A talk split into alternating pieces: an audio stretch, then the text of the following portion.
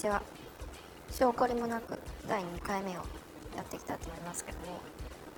えっ、と前回やってみてあのやっぱ一人しゃべりのあのデメリットというか弱さが出たなっていう感じで。やっぱりその2人で喋ってる会話形式に比べると何ていうのかな声のトーンとかも若干ちょっと落ちるんですよね。一人で喋っててその声が枯れるっていうのは何ていうのかなプロに近いですよねそれができる人はちょっとその辺が弱いのであどうしようかなっていう感じなんですけどあのー、アンカーを使ってると本当にコストがいらないのでまあとりあえずやればいいじゃんっていう感じでもうちょっとやってみようと思うんですがやっぱりなんかやってみてすごい楽ですよね。あのー、音声ファイルを、えーと、結局ガレージバンド iPhone の GarageBand で、えーと、全部最終的に完成させてでその GarageBand の共有メニューからあのアンカーが選べるんですよ。でそうするともうそこからアンカーに渡してどうのこうのじゃなくてそのまんまあの GarageBand の共有メニューからアップロードになるんでそれがねものすごい楽でしたね。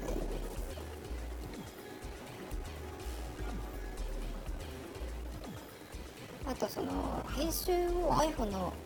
GarageBand でやったんですけどその後あの Mac の GarageBand でやってみようと思って今使ってる Mac があの MacBook Air の11インチなんですよ。なんであの割と非力なマシンなのであのそんなにねいろんなことやってないんですよね。なるべくそのストレージも使わないようにっていう感じでやってるんであの GarageBand あのインストールもしなかったんですよ。なんですけどあのやってみたら意外と動くしすごい面白いですよね、うん、ちょっとあの iPhone で全部できますとかってこの間喋ったんですけどもういきなりこっちでやっちゃおうかなっていうくらい。で一番その Mac の GarageBand 使って何が良かったかっていうとあの最終的なその音声ファイルの長さをあの簡単に変えられるんですよ。どういうことかっていうとあの僕の場合はこの今喋ってるやつとあとこの後 BGM を作ってその裏側に、えっと、合わせてで喋ってるパートの前と後ろにあの変なドラムソロを入れてるんですけどあとオープニングエンディングみたいな感じで。でそうするとあの4つの音声ファイルをあのミックスして1個のあのファイルにするんですけどそうするとあのまあ、最初に、えっと、オープニングのドラムを入れてその後 BGM が始まってでちょっとしてから、あの喋ってるパートを入れたいんですよね。そうすると,、えーと、その後に最後のドラムを入れるっていうふうになると、あのー、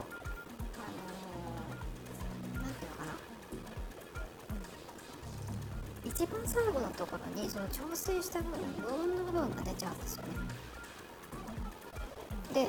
iPhone とか iPad の GarageBand でそれをあのその部分を調整するにはあの小節単位であの減らしていかないといけないんですよね。全体がこの何小節になってるっていうんでその空いちゃった分をこう減らしていくんですけどそれがねちょっとめんどくさいんですよ。なんですけど Mac の GarageBand でやってる分には全体のその画面の一番端っこ最後のところをこうグググッとこうドラッグしてくるだけで、あのリージョンのところに合わせられるのでちょっとね変な無音を作らずに終わらせられるんですよそれがねすっごい楽なんですよね。もうそれができるだけでもう Mac 版を使おうかなっていうくらい。あと Mac 版面白かったのがあのアンプが使えるんですよね簡単になんであの BGM を入れたところにあのアンプを使うっていうのをしてそのアンプもすごいいろいろ選べるんですよアンプとスピーカーの組み合わせっていうのがあってでそうすると、あの BGM の音楽全体にエフェクトをかけるような感じでかなり変わるんですよねそれがねすっごい面白いんですよ。なんかもうそれをやってると結構ね音楽の方が面白くなってきちゃって自分がね喋ってるやつが邪魔になってくるんですよね。音楽をメインにしてさあ喋ってるのが聞こえなくてもいいかなぐらいの感じになってきちゃいますね。あの喋り始めたところでふっとあの音楽のボリュームを BGM のボリュームを下げるようにしてるんですけどなんかねちょっとそのアンプで遊んでるとねもったいない感じがしてきちゃうんでそのぐらいねあの面白いです。Mac 持ってる人は多分12インチの MacBook ぐらいでもあの音声ファイル組み立てるぐらいだったら全然あのいけると思うんでちょっと GarageBand で遊んでみてほしいなと思います。あの iPhone と iPad の iOS 版の GarageBand とまた全然違うんで。ちょっとあのいろいろできることが iOS 版に比べると多すぎるので最初ちょっとあのビビるかもしれないですがかなり面白いのでちょっと触ってみてほしいなと思います。で今日の話題。えっ、ー、と今回からはちゃんとあのやろうかなと思って最初に今回の話題的なものを言うとですねえ、ー、とまず次の iPhone についてそれとあと今 Galaxy を買おうかなと思っててその Android ですね。今まであの Android、えーと、全然使ったことなかったんですけどあのなぜかね急にあれいいんじゃないと思って毎日のようにちょっと触りに行ってるんですけど実はそこからまたあの急展開があったっていう話ですね。そこからあのあの iPad の話とかに行くんですけどもまずねあのもうそろそろ9月じゃないですか。で次の iPhone がどうなるのかなってまああの WWDC であの iOS12 の話が出た時に今年はそんなになんか大きな変化はなくってむしろその古い端末をあのより快適に使えるようなそういうなんかあのバージョンアップっていうよりはあのチューンアップっていうか調整が入るような感じだったんでなんとなく今今のところのムードはその今年はなんかみんな新しいもの買わなくてもいいよみたいな。感じだと思うんですけどあのー、なんかね今年の iPhone はそのガラッと変わるというよりは予想もしないようなポップな色でカラバリが増えるっていう話が結構今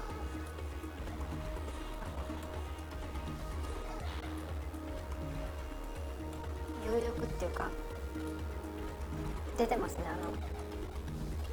番信頼できそうな話として。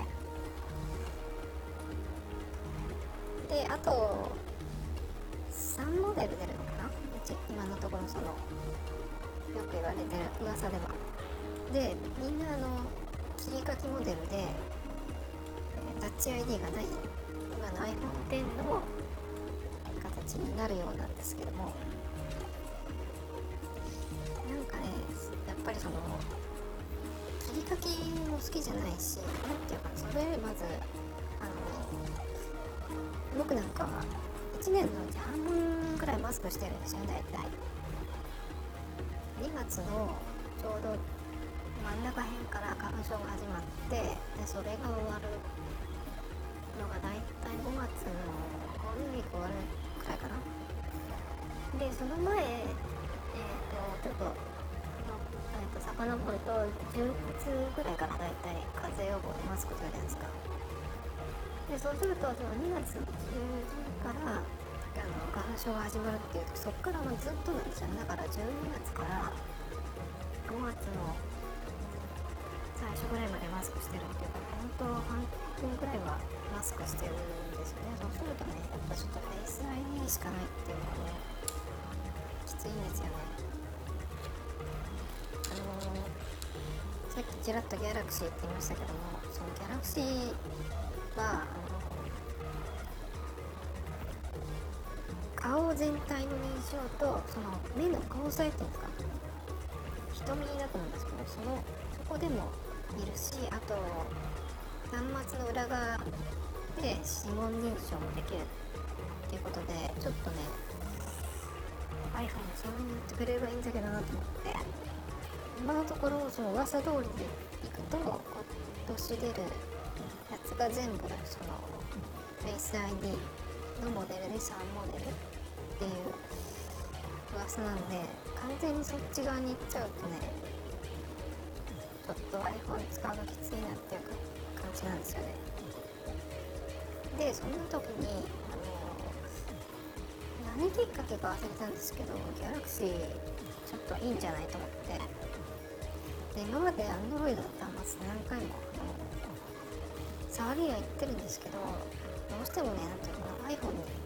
慣れてると画面のその構成っていうのかなが何がどうなってるかいまいちよくわかんないんですよ。ねであの Android ってあのメーカーによってカスタマイズができるからみんな同じような画面になってるわけないんですよね実は。その辺はねちょっとよくわかんなくてあの何回か触ってもよくわかんないからいいやっていう感じになってたんですけど結構この2週間とかで何回も触りに行ってあこういう風になってんだっていうのがちょっと分かったんですよね。で一番その中で気に入ったのがギャラクシーなんですけどギャラクシー S9 プラスかなでかい方の。でそれはあの、ロック解除するとその一番最初の画面が出てきてそこにねあの店頭に並んでるやつだと温度が出てて地名が出てるあそこの場所の。で下にあのアイコンがいくつかどっかの iPhone のドックみたいなところに並んでるっていうのがデフォルトだと思うんですよね。で実はあの画面もその温度が書いてるやつも消せるし他のウィジェットっていうあのカレンダーつけたりとかカスタマイズできるしでその後がよく分かんなかったのが最初。で iPhone だとこう左にスワイプしていくとずらっと他のアプリが並んでるじゃないですかで、I、えっ、ー、と Galaxy もそうなんですけど実は Galaxy の場合ってその最初の画面からあの上下どっちかにスワイプするとアプリ、えっ、と全体全体じゃないか。全部のアプリがあの入ってるがあるんですよね。全部なんて言ったかそのホーム画面に出してないやつがそこに入ってるんですよ。これがねちょっと最初どういう意味か分かんなかったんであの本をね読みに行ったんでそうそうそうしたら分かったんですけど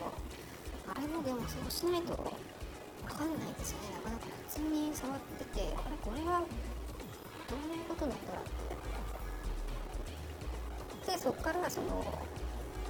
ホーム画面で置きたいやつはその自分で出していくっていうような感じなんですけどでもね実はねこのホーム画面からその上下にスワイプしてそのアプリ全部が格納されてるところに行かなくてもあの iPhone と同じようにホーム画面だけに全部アプリを表示するっていう風にね実は変えられるんですよそうするとぐっとね iPhone っぽくなるんですよでその iPhone だけ、えー、にはできないやつであのアプリのが並んでるそのホーム画面のその並び並び順もそうだけど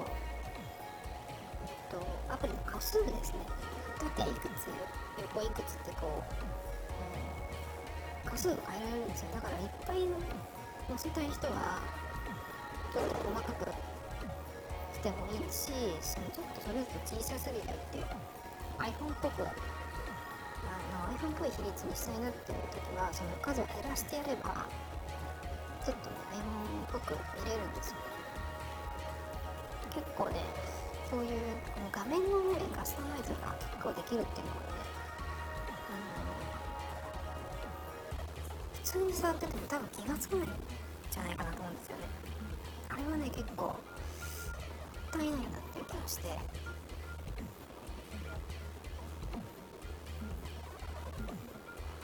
でねそうそうそう。アンドロイドやっぱり触っててその本当にギャラクシーなんだけどあのー、まずね画面が綺麗。あのサイズ6.4インチとか5インチとかだと思うとすごい綺麗で。でねのっちあの切り書きがないのはねやっぱり良くなくてどうしてもね iPhone の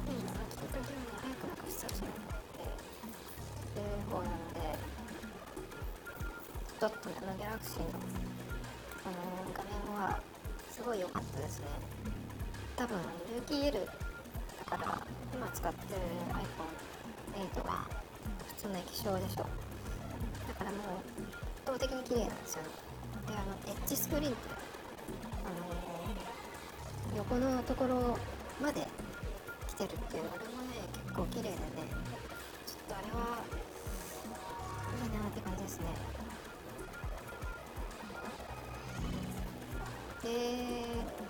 とね地味だけどイヤホンジャックがあるっていうのもいいですね。それとカメラはすごすぎる。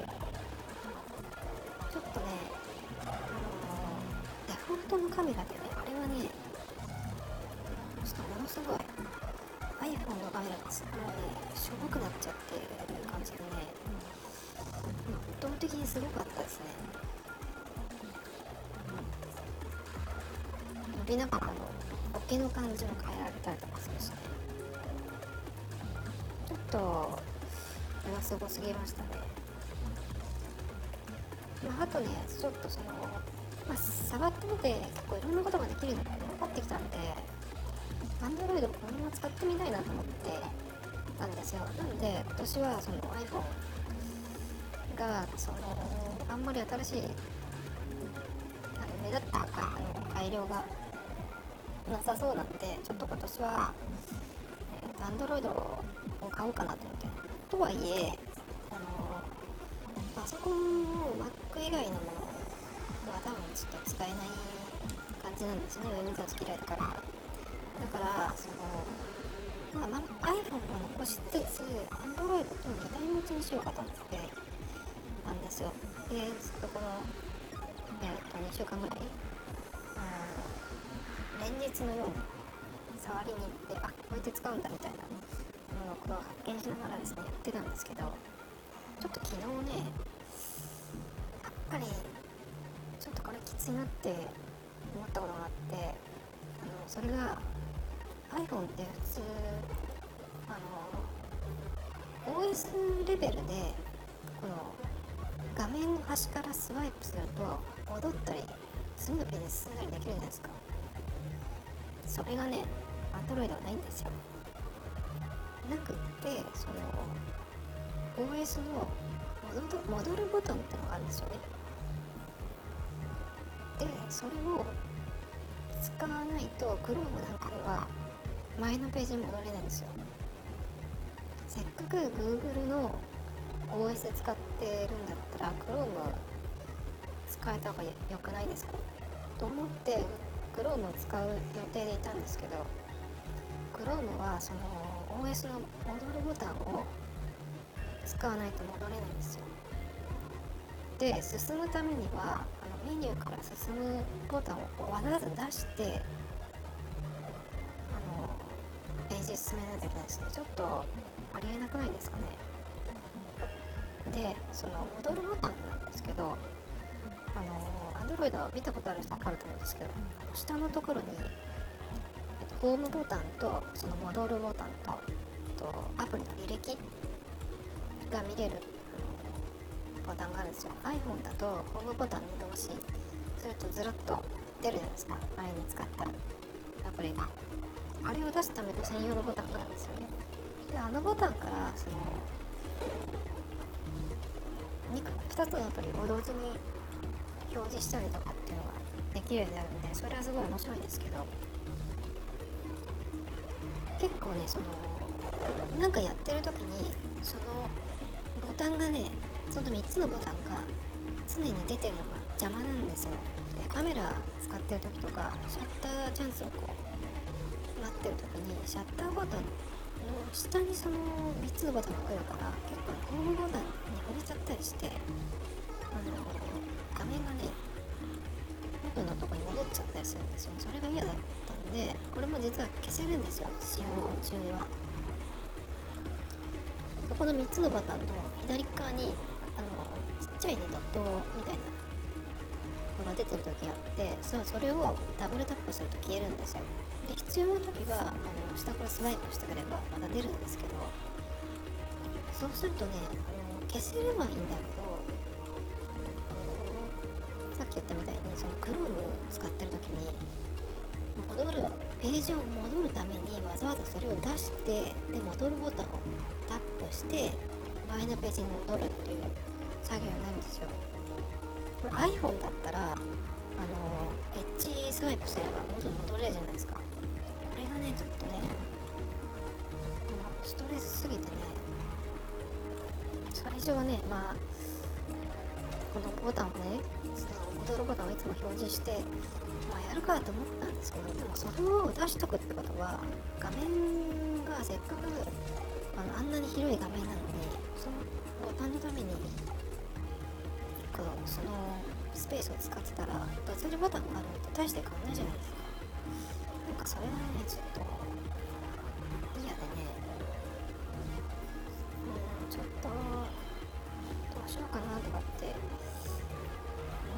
ですよ。であとねそのこれ前の時のことから LINE がねこの2つアカウント使えるっていうやつがあったんであのそれ聞いて知った時には、まあ、じゃあ iPhone で使ってるアカウントと Galaxy で使う作る新しいアカウントと2つ持てんじゃんやったと思ったんだけどよく考えてたら LINE は電話番号紐付けなんですよ。ね電話番号1個に対してその1個のアカウントもしくは Facebook のアカウントを作ってそれと紐付けで、えー、と LINE のアカウントを作るっていう仕組みなんでもうすでにあの iPhone で使ってる LINE のアカウントっていうのはあの移動はできないんですよね。だから Galaxy を買ってそこでアカウント LINE アカウント2個使えるって言っても新しく作るアカウント2つなんでね今まで使ってたその iPhone のアカウントを使う、えー、と移動させて使ったらできないっていうことでちょっとねあの目論んでたことができなくなったってまあ勘違いなんだけどちょっとそれもあってねどうしようかなっていう風になってるんです今でじゃあな何が良くてギャラクシーそんなに毎日さんに似てたんだろうっていう感じになってきちゃってでですねこれあの料金を計算したら大体僕が今こういうプランで使おうって思ってるのでいくと大体月8000円ぐらいなんですよギャラクシーを今、えー、と新規で持ったとしてだけどなんかそのやっぱりそのエッジスワイプできない問題もあるしちょっとそういうねちょっとストレスがあるのとあそうですあとあのお財布携帯問題あの Apple だと Apple Pay にでカード読み込めばクレジットカードでもデビットとか。でもあのすぐ使えるじゃないですか。だけどねあのアンドロイドでそれをやろうとするとまずお財布携帯っていう日本のアプリがありそれとは別に、えー、Google Pay か。Google Pay っていうのがありでさらにあの各、えー、各サービスが出してるアプリっていうのは例えばあのイオン系が出してるワオンとかワオンのアプリ。でワオンなんかはその独自アプリを入れた方がやれることが多いんですよ。だから結構ねこのバラバラなんですよ。アップル iPhone でその電子マネーとか使いたいと思ったら Apple Pay に全部集まるからすごい楽なんですよ。で使う時もあのロック解除すればあとかざすだけじゃないですか。だけどね Android のその電子マネー周りがね構めんどくさくて。なんかねそので使う時もあの Apple ID みたいにパパッとロックをその時だけ解除してやるっていうんじゃないっぽいんですねどうやら。あのかざせば勝手にそのSuica でも何でもいいんだけど WAON でもえー、っと QUICPay でもいいんだけど勝手にその判断してあのタッチするだけでいいらしいんですけどでもそれだと誰でも使えちゃうじゃないですか。だからロックする必要があるんだけどロックするにはあのお財布携帯のアプリを立ち上げてそこでパスワードを入れてロック解除するっていうことらしいんですよどうも。ちょっとなかなかね本とか見て見てないしね。ググってもあんまり出てこなかったんでもしかしたらまだ知らないだけあるのかもしれないけどどうやらね使う時にその都度ロック解除するっていう感じじゃなさそうなんですよね。それはちょっとキャッシュレスで行きたい身としてはきついなと思ってちょっとねそういうのがねあの昨日ぐらいに分かってそれじゃあちょっと別にアンドロイドはざわざね。買い持ちしなくてもっていう感じになってきちゃったんですよ。でさっきその計算したら大体月8000円になって分かったって言ったんですがあれ待てよと思って。その8000円払うんだったらあのまだねその決め手にかける8000円払うんだったらそれだったらさキャリアで iPad をと思ったんですよ。えっと iPad はえー、っとね1ヶ月ぐらいまで前までにあの10.5インチのプロを使ってたんですよ。だけどあの大きいやつに買い替えたいなと思って12.9に変え変えようと思ってで買うならあの次のモデルがどういう風になるか見てからしようと思ったんだけどもうなんかもう気が早いからとりあえずあの手放しちゃったんですよ10.5インチは。だけどどうやら今のところの噂ではねその今度来る iPad ってまだそんなに情報が出てないんだけどどうやらその Face ID が入るんじゃないかっていうのとその Face ID を使う時にまあ、この本体を縦にしなきゃいけない。話が出てるんですよねちょっとねそれでねないだっていうかねあとイヤホンジャックがまた iPhone ともなくなるあとなんだっけなあそうそうそうそうスマートキーボードと接続するためのコネクタが下に下あの今今はその画面の縦に本体を構えた時の左側かなその長辺にあるんだけどこれがこの下に今ホームボタンがある下に来るような噂がちょっと出てたんですよね。でもそれは現実的に考えたらちょっとダサいしアップルが採用するかどうかっていうのはちょっと微妙な気がするんで。まあでもそれを置いといても縦画面にして SID でロック解除はねちょっとねなんとかならないかなと思ってて。I iPad に SID が出るのね本当にねあの大歓迎なんですよね。iPhone だとマスクしてるからちょっときついんですけど iPad だったらねすぐにでも来てほしいんですよ。だってスリープボタンパッと押したら絶対顔映ってるわけだしそれですぐあの解除できるじゃないですか。それね絶対欲しいですよ。なんでまあ今のところまだそんなねやっぱり iPad の話がそんなに出てきてないんであの具体的なやつが。でこの間あのバックスペース FM っていう別のポッドキャスト聞いてマックお宝のダンボさんでもあの発売は11月くらいになるんじゃないかなみたいなあの予想をしてて。でも多分、えー、あそう発売が11月だと発表はいつなんだろう。9月に一緒に行ってんのかな。とりあえずねその9月の発表がえっ、ー、と月のどのくらいなの12日とかってでしたっけかな。そのぐらいになると思うんでそこでね見てから判断したいんですがえーとそうださっきの8000円の話でその iPad をキャリアで作ったらどうかなと思って。もしねそんなにあの大きな変化がなければあってもその Face ID が縦にしか使えないってなったら多分1年でねまた改良されるんで来年買えばいいじゃんっていう感じなんで、うん、今年今使う iPad はあの今出てるモデル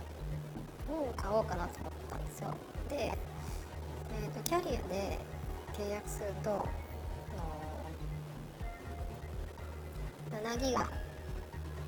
で、えー、2年縛りで au で8000くらいになる。なりそうなんですね8000から7000かなでねキャリア版ってねどういろいろこう調べてみるとやっぱりねちょっとその iPhone を使ってるキャリアで iPad を契約するっていうとお得らしいんですよ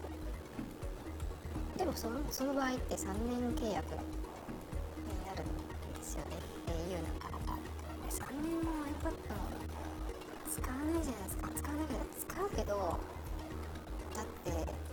毎年ね同じあの新しいもの出るのに2年だったら買い替えたくなるのに3年ってちょっと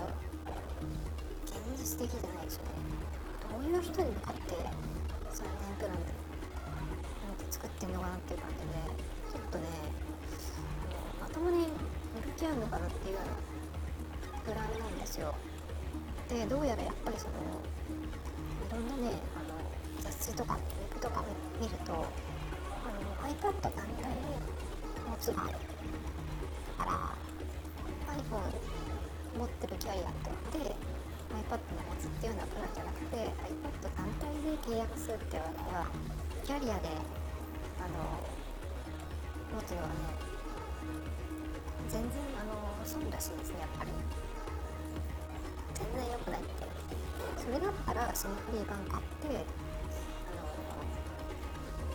きなシム入れた方がいいよっていうのが圧倒的なんですよただ今僕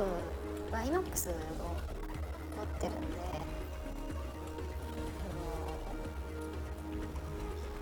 シム変えるっていうなんだっけな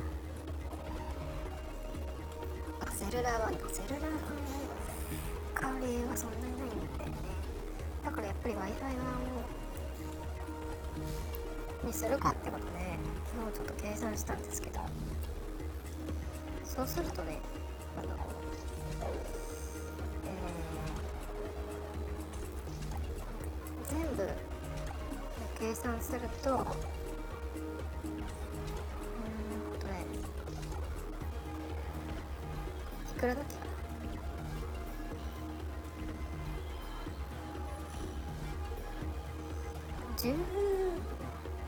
6万くらいなのかな？あの今ああちょっと。Au でそのささっきあの計算してたやつ7000とか8000円月なんですよ。ぐらいかを24回払いにする金額に比べたらあの w i f i 版で Apple Pencil とキーボードとあ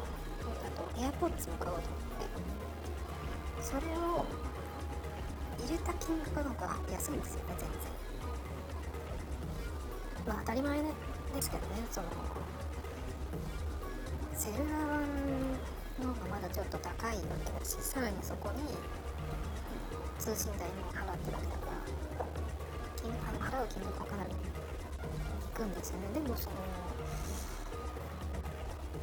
w i f i 版今度の、えー、と12.9インチ今買おうとしてるやつそれプラスその Apple Pencil、え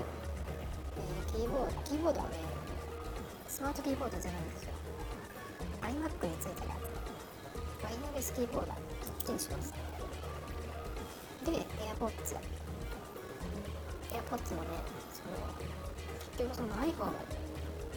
にライトニング接続するイヤホンねライトニング接続するの本当鬱陶しいんでしょうがないからもうみんなワイヤレスにしようかなと思って。近々ねその iPad もあのどうやらイヤホンジャックがなくなるんじゃないかみたいな言ってるんでじゃあもうしょうがないからもう付き合ってやるよっていう感じでエアポーツもこのタイミングで買っちゃおうと思って。でそれ全部出てもえっ、ー、とキャリア版より安いんですねそしたらもうこっち行こうかっていう感じで今日の段階では買ってますでキーボードはスマートキーボードじゃなくてあのアップルのワイヤレスキーボードにしようっていうのはもうずっと考えててであのキーボードね10.5インチの時だったら正直ねなくてもいいんですよなんだけど12.9インチ最大にして唯一の欠点があのキーボードクリック入力できないんですよ出ましたかねキーボードの設定のとこに行ってもあのクリックのキーボードが出ないんですよその点キが出ないんでなんでねその出さないようにしてるのかちょっとわかんないんだけどでもねそれをねアップルがねずっと改良してくれないんだったらソフトウェアキーボードは3つしかないじゃないですか。だけどねあのねソフトウェアキーボード12.9インチの画面だったらあのフルキーボードと同じくらいののスペースになるから打ち間違いなくなるだろうとか思ったんですけど全然ダメでしたね。話にならなかったですやっぱりね物理キーボードが必要ですね。あのフルキーボードクワーティーの場合は本当にねあのクリックもできるようにしてほしいんですけどね2.9インチで。でもそうは言っててもやっぱりそのソフトウェアキーボードであのしかもクワーティーでねしかないキーボードで12.9インチちょっと使えないんでキーボードいるなと思って。であのスマートキーボードなら電源あのバッテリーもいらないしカチャッとつけるだけだからいいんだけどあれね結構重たいんですよね。12.9インチの iPad は結構本体だけでも重量あるしそこにねあのSmart Keyboard 入れるともう MacBook 持ち歩いてると大して変わんないんですよ。で僕の場合はその12.9インチをノートとしても使いたいんでそうするとあの大体の本体縦にして使うんですよね。ノートの場合は。ノートの場合はその縦にして使うことが多くなるのでそうするとねキーボードスマートキーボードを常につけてるっていうのは邪魔なんですよ。なんでやっぱりそのキーボードが Bluetooth 接続のプルっていうのがベーストかなっていうのが今のところの結論です。で、そのアップルのキーボード、Bluetooth キーボードはあのスマートキーボードに比べると格段に軽いっていうのと、あとね、このワイヤレスキーボード、前のモデルは乾電池入れて横にボタンがついてるっていう、そのボタンで電源オンオフしてたんだけど、これがね、なんか知らないうちにね、オンになってたりとかして、でね、iPhone とかと接続してたりすると、そのオンになった状態でバッグの中でね、オンになって、あのその荷物の中で音量ボタンをグーッと押してる状態になってたりするんですよ。そうすると突然ね、あの iPhone のスピーカーからね、大音量で音楽が流れたりとかしてね、一回ね、X の紅かなんかがね、ね、の中で鳴ったことがあってね、ちょっと焦ったんですよね。でそういうことがあるので、あの今のワイヤレスキーボードだと、スライド式のスイッチがついてるんで、まあ、めったなことじゃね、勝手にオンで、Amazon かどっかにその、ワイヤレスキーボードの裏に貼るゴムのね、シートみたいなのがあるので、滑り止めもバッチリだし、ちょっとね、スマートキーボードを買うよりは、そっちの方がね、絶対いいと思うんですよね。スマートキーボードだと一緒に持ち歩けるんだけどそこがね便利じゃ便利なのまあワイあのワイヤレスキーボードでもあの持ち歩き方はちょっとなんか考えるなりちょうどいいねその入れ物を見つけるとかすればいいのかなっていう感じで、まあ、今のところはそのその組み合わせでいこうと。あと買うタイミングはそのやっぱり、えっと、9月の発表で、まあ、iPad が発表されるのかどうかわかんないけどもまあそれを見てどんなもんかそうフェイス ID がねがあの本体タッチにしなきゃ使えないっていう仕様だったら多分ねそれで出たら次の年に横でも使えるようになりましたとかって言ってね発表してくるんですよ大体あのタッチ ID が最初にあの iPad や出た時もその1年でねやっぱり世代が変わって速くなったりしてるんでその辺はね多分すぐ改良してくると思うので今年出た iPad がまあいまいちと思ったら多分この今出てる12.9インチをこの本体とペンシルとキーボードと AirPods この組み合わせでポンと買う予定です。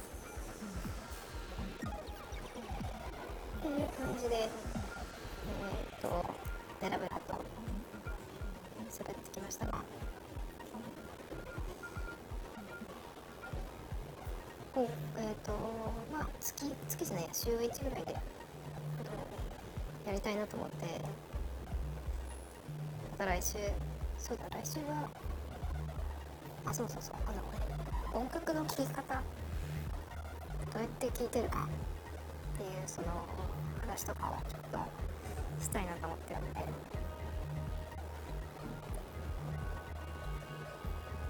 そんな感じでやっていこうと思います。